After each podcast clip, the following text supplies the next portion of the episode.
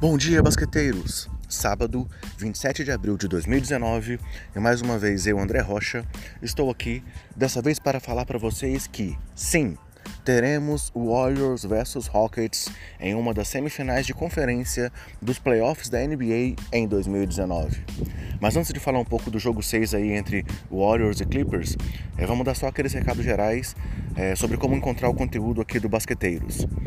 É, estamos disponíveis aí nos principais agregadores de podcast e no Spotify sempre com o nome Basqueteiros.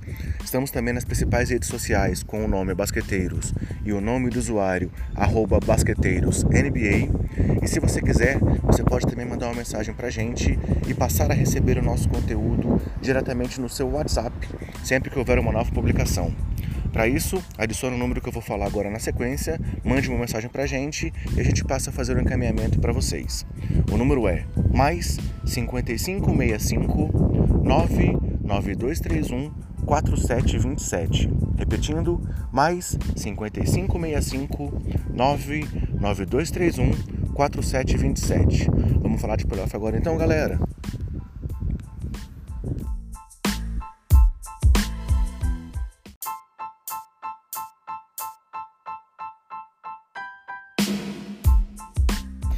A sexta-feira teve então um jogo isolado, com uma vitória do Golden State Warriors por 129 a 110 diante do Los Angeles Clippers, mesmo fora de casa, onde os Warriors se impôs e conseguiu assim a classificação para a próxima fase.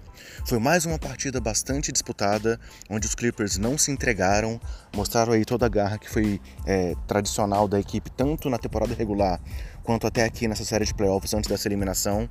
É, mas o Golden State Warriors conseguiu um encaixe muito forte na sua defesa e isso fez um diferencial, é, anulando as principais armas dos Clippers até aqui na série. É, se você for pegar a pontuação dos principais nomes dos Clippers, Lou Williams teve apenas 8 pontos e 7 assistências, acertando apenas 3 de 21 arremessos. Montrezl Harrell teve apenas 10 pontos e 6 rebotes. E Patrick Beverly, apesar de ter 14 rebotes e 7 assistências, um roubo e 2 tocos, teve apenas 11 pontos, fazendo apenas 6 arremessos, ou seja, foi uma partida com pouca efetividade ofensiva também do Beverly. Então, Apesar do Gilgos Alexander ter feito 22 pontos e do Danilo Garinari ter quebrado pela terceira vez nessa série o seu recorde de pontos em playoffs, marcando 29 pontos, é, a defesa dos Warriors prevaleceu, com André Godala marcando muito bem, Draymond Green também sendo um monstro defensivo e Clay Thompson brilhando na defesa, apesar de uma partida fraca no ataque aí para o camisa 11. Pelo lado dos Warriors, é, o próprio Thompson, que eu acabei de citar, teve 9 pontos e 7 rebotes, um roubo e 3 tocos e acertou apenas 3 de 10 arremessos. O Draymond Green acabou com um triplo-duplo, com 16 pontos, 14 rebotes, 10 assistências e 4 tocos. É, esse foi o quinto triplo-duplo da carreira do Green aí em playoffs. É, e se a gente considerar que todos os outros jogadores do Golden State na história, somados, têm apenas seis triplos duplos, isso mostra aí a versatilidade do Green e a importância que ele já tem aí na história da franquia. É, além desses, Igodala teve 14 pontos, 15 pontos, desculpa, 4 rebotes, 4 assistências, 3 roubos e um toco, acertando 7 de 10 arremessos. E Stephen Curry teve 24 pontos, 6 rebotes, 6 assistências e um roubo de bola.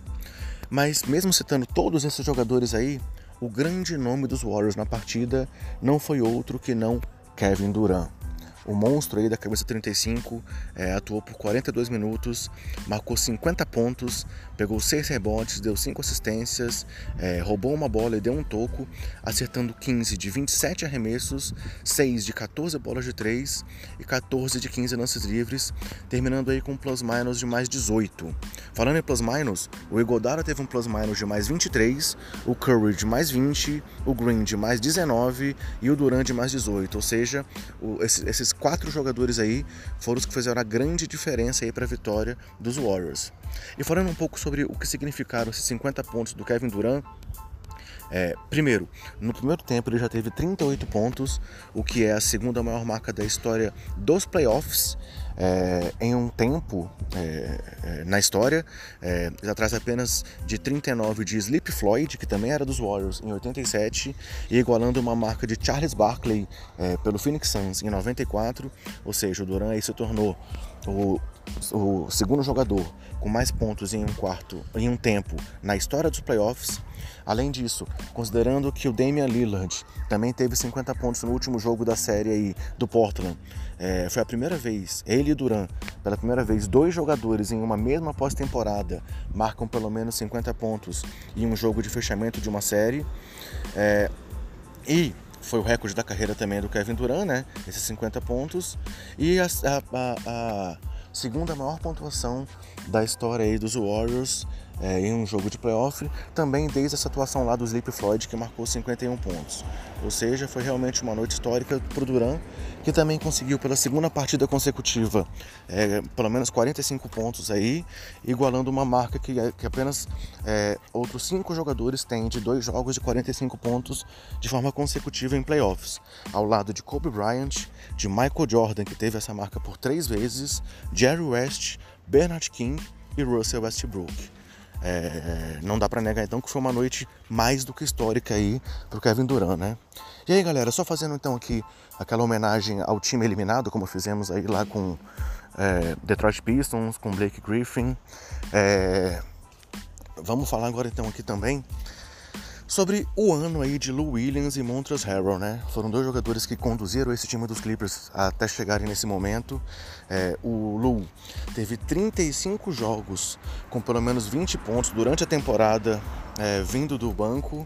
É, o maior número da, da NBA na temporada, enquanto o Harrell teve 29 jogos também com pelo menos 20 pontos vindo do banco, que é a segunda maior marca da, da NBA na temporada.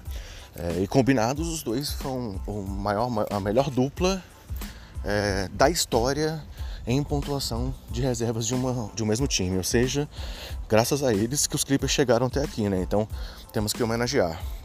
E aí, falando um pouco só da coletiva de imprensa, né, após a partida, é, tivemos declarações interessantes dos dois técnicos. Doc Rivers é, primeiro disse que ficou muito orgulhoso de tudo que chegou, de como esse time chegou até aqui, e disse que acha que isso é apenas o começo de algo grande que vem pela frente. E aí dá pra gente lembrar que os Clippers terão aí espaço em folha para trazer pelo menos aí uma super estrela, quem sabe até duas, e realmente já tem uma base aí para poder pensar num futuro promissor, né? Enquanto isso, o Steve Kerr comentou a atuação de Kevin Durant dizendo que essa foi uma das maiores atuações que ele já viu na história em playoffs e dizendo que isso é uma coisa importante ele estar tá dizendo isso, afinal ele já viu grandes jogadores em ação, né, galera?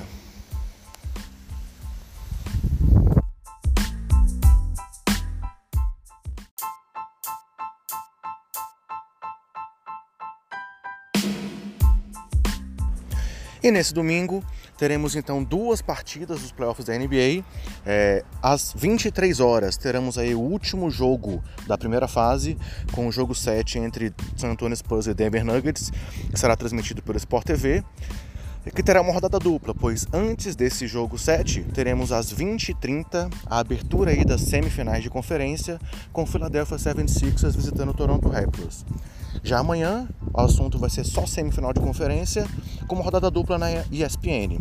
Às 14 horas, o Boston Celtics visita o Milwaukee Bucks e na sequência, às 16h30, Houston Rockets abre a série diante do Golden State Warriors. Então, galera, assim a gente fecha mais esse programa do Basqueteiro Office. Esperamos que vocês sigam aí acompanhando o nosso trabalho até o final da pós-temporada. Grande abraço e até mais!